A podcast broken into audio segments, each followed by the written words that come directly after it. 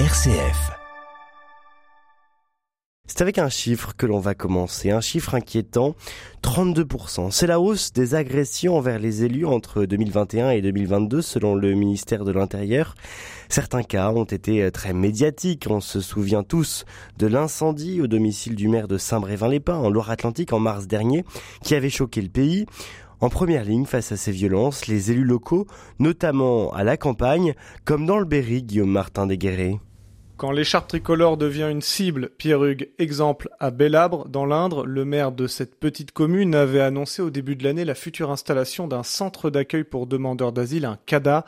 Et comme à Saint-Brévin-les-Pins, le projet a entraîné de fortes oppositions, depuis, la vie du maire Laurent Laroche n'est plus la même. J'ai été obligé euh, donc me déclarer en gendarmerie sur un fichier des personnes menacées en France parce que euh, à la demande du procureur de la République de l'Inde, à la demande des services de gendarmerie, de la préfecture et de l'État, il ne voulait pas que je prenne de risques euh, donc avec moi suite à ce qu'il y avait eu avec la démission du maire de Saint-Brévin qui avait été euh, particulièrement médiatisé. Heureusement, Laurent Laroche n'a pas subi d'agression physique, mais a en revanche reçu de graves menaces. Un certain nombre d'individus, euh, pas forcément que des gens de la commune d'ailleurs, je ne sais pas qui, euh, ont utilisé à la fois les réseaux sociaux, le mail de la mairie, des SMS euh, pour euh, me menacer euh, verbalement en me disant qu'il fallait que je fasse marche arrière, etc. Ma tête a été mise à prix sur les réseaux sociaux, ainsi que donc cette image du maire de Saint-Brévin devant ses voitures calcinées en, en me menaçant en disant voici ce qui arrive aux maires qui n'écoutent pas leur population.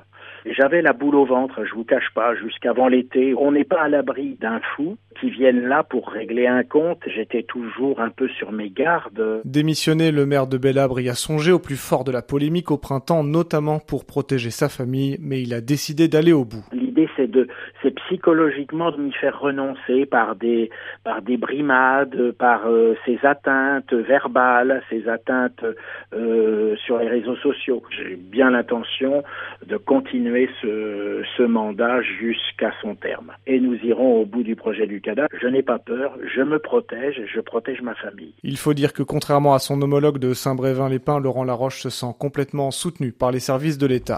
Des menaces, violences et agressions en augmentation dans Guillaume et qui inquiète de plus en plus les élus, notamment dans les communes rurales.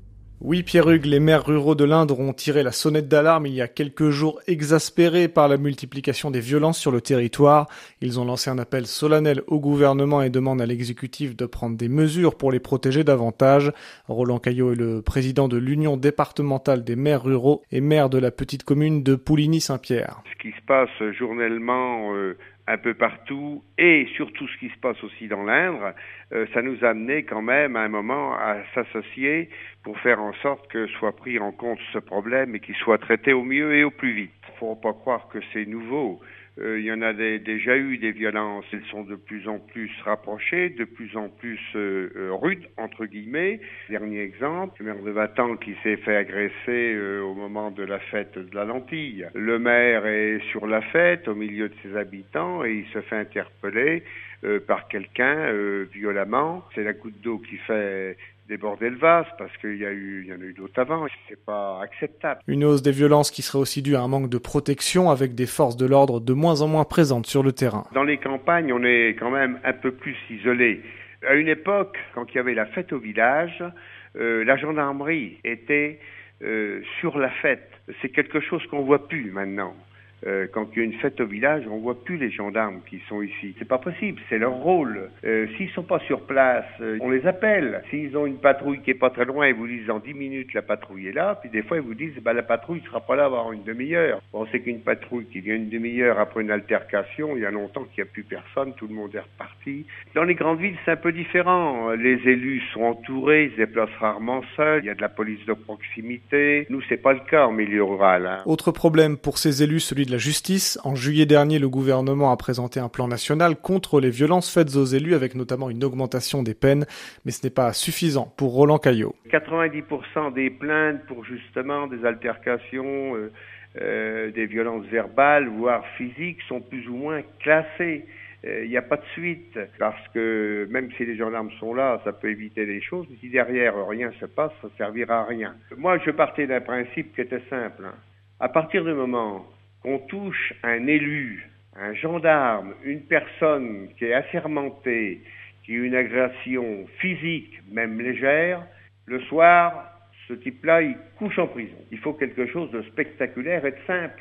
Parce que les dépôts de plainte, le passage en justice, tout ça, ça fait du temps, ça c'est cool. Et après, euh, classé sans suite. Face à ce constat, Guillaume, plusieurs parlementaires ont déposé des propositions de loi et notamment un député Berrichon. François Cormier-Bouligeon, le député Renaissance de la première circonscription du Cher, a proposé un texte pour mieux défendre ses élus locaux. Pour lui, il est urgent d'agir la recrudescence des agressions envers les élus locaux, envers les maires, leurs adjoints, leurs conseillers municipaux, est inacceptable. Moi, je souhaite que l'on renforce l'arsenal afin de protéger ces élus qui sont les premiers maillons de notre République. Ce que propose le député de la majorité, c'est une meilleure protection juridique pour tous les élus. Qu'ils puissent se défendre, euh, que euh, la collectivité dont ils sont les élus euh, leur vienne en soutien pour exercer leur droit de défense. Et donc, nous voulons euh, euh, aujourd'hui étendre à l'ensemble des élus, conseils municipaux, conseils départementaux, conseils régionaux, mais également euh, les communautés de communes, d'agglomération, de métropole et, les syndicats intercommunaux, parce que la, loi est un, peu floue. donc dire clairement que nous étendons la protection fonctionnelle à l'ensemble des élus, dire aussi que nous l'étendons à leurs familles et nous voulons l'étendre jusqu'à six ans après euh, la fin du dernier mandat parce que un élu peut euh, être agressé à raison euh, de décisions qu'il a pu prendre dans les mandats qu'il a exercés sur un permis de construire, sur, sur toute autre chose.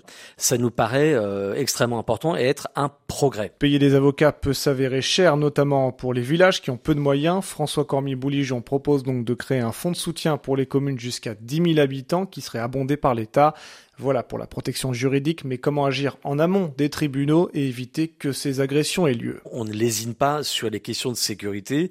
Euh, la majorité à laquelle j'appartiens, puisque euh, nous avons augmenté euh, de 10 000 le nombre de policiers et de gendarmes, et que nous allons créer là dans quelques semaines 200 nouvelles brigades territoriales de gendarmerie. C'est ce que je plaide auprès de Gérald Darmanin, et je crois que je suis écouté. Donc oui, il faut renforcer les moyens des forces de l'ordre. il faut aussi euh, faire appliquer la loi pour que les sanctions tombent. L'augmentation de la violence pourrait aussi avoir un autre effet alors qu'il est parfois difficile dans les petites communes de trouver des personnes prêtes à enfiler l'écharpe tricolore, elles risquent d'être encore moins nombreuses à vouloir se lancer.